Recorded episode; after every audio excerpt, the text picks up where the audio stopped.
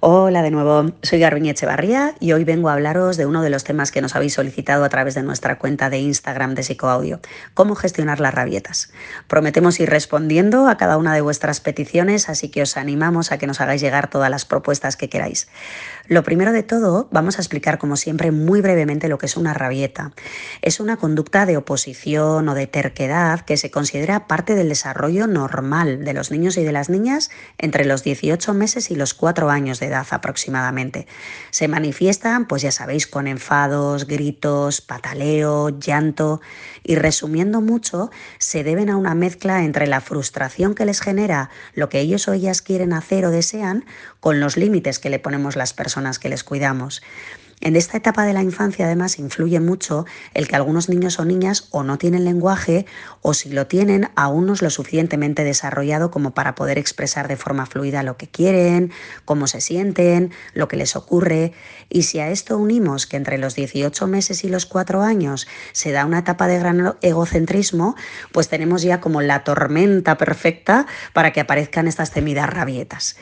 Eh, cuando se dan, generalmente lo pasamos mal, los adultos, y a veces no tanto por los críos o las crías en sí, porque sí que llegamos a entender que es una parte normal ¿no? del desarrollo de un menor, sino muchas veces lo pasamos mal por el qué dirán, porque nos agobia que nos pueda ver gente de nuestro entorno, y esto en el fondo no hace más que angustiarnos y que impedir muchas veces que podamos actuar de una forma sana y eficaz. Así que ahí vamos con algunas pautas que se pueden poner en práctica. Como os acabo de decir, hay que intentar dentro de lo posible que el niño o la niña no perciba que nos estamos alterando. Hay que intentar también evitar situaciones en que sabemos que generalmente se precipitan rabietas en casi todos los niños. Si tienen hambre, si están agotados, si hace excesivo calor o les llevamos muy abrigados, si estamos en aglomeraciones, si estamos en una visita que se está alargando demasiado. Bueno, también los adultos tenemos que ser inteligentes e intentar ir aprendiendo de esas situaciones que sí que podemos controlar y que sí que podemos gestionar para evitar que empiecen las rabietas.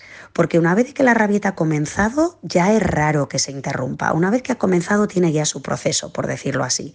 Pero sí que es verdad que podemos, por ejemplo, antes de que empiece o cuando notamos que va a empezar, desviar la atención y a veces con una frase tan sencilla como, espera, espera, mira a ver, ¿qué he oído algo? Venme en un momento que no sé qué he oído.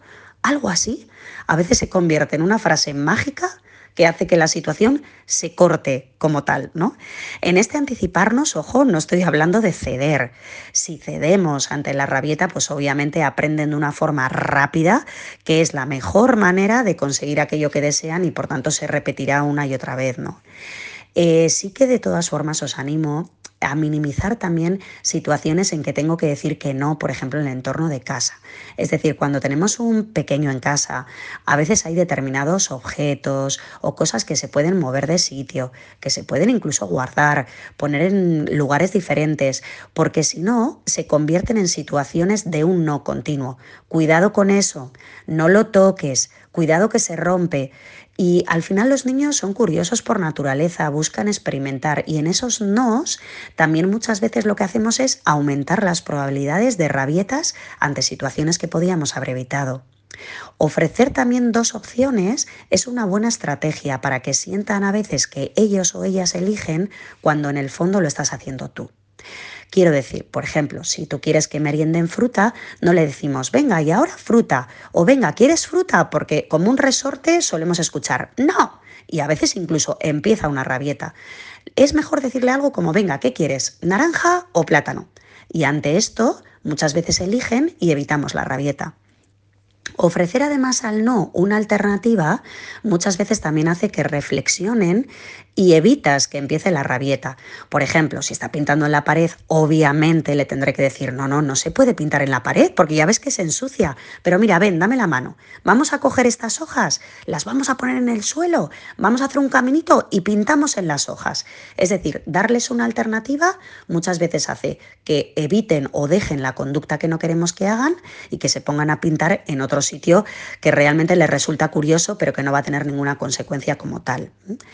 Cuando la rabieta está empezando, sí que es verdad que a veces funciona, no siempre, pero en ocasiones funciona acercarnos con voz tranquila y decirles que si lloran, que si gritan, no les entiendo y que yo quiero ayudarles. A veces los niños al escucharnos esto paran. Sin embargo, si utilizo mensajes que les ridiculizan o que les hacen pasar vergüenza, eh, no hace más que aumentar las probabilidades de la rabieta. Es decir, esas frases como, pero qué feo te pones cuando te enfadas, o mira, mira cómo te está mirando ese señor. Eso no va a hacer que, que mm, vamos a decir, probabilizar el que vaya llorando y gritando más, ¿no? Es importante también que no nos tomemos como algo personal la rabieta como tal. Es decir, no es una conducta dirigida a retarme o que solo yo debo de controlar.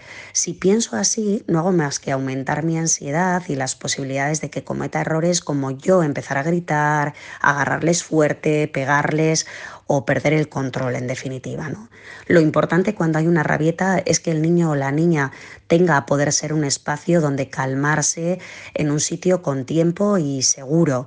Es decir, si estoy en casa, lo mejor es dejarle en un sitio tranquilo, pero no como un ignorarle como tal sino que sepa que tiene ahí un espacio donde puede llorar, donde puede patalear sin que nadie le esté mirando ni le esté diciendo nada.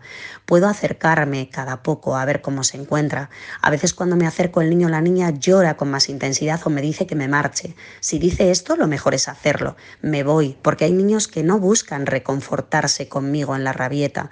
Sin embargo, a veces cuando me acerco, el niño igual echa a correr y se agarra a mi pierna o me abraza y, sigue llorando. Y en esos momentos yo le abrazo fuerte, se lo permito para que la rabieta poquito a poco vaya descendiendo. Si estoy en la calle, buscar un espacio seguro y en calma es mucho más complicado, pero si estoy en la calle es importante, aún así, cogerles en brazos, aunque vayan pataleando y gritando, y llevarles a un lugar más apartado, donde haya menos gente, porque muchas veces la gente, con toda su buena intención, también hace comentarios que no hacen más que aumentar la rabieta. Pues ¿y qué le pasa a este niño tan guapo? ¿Pero por qué lloras?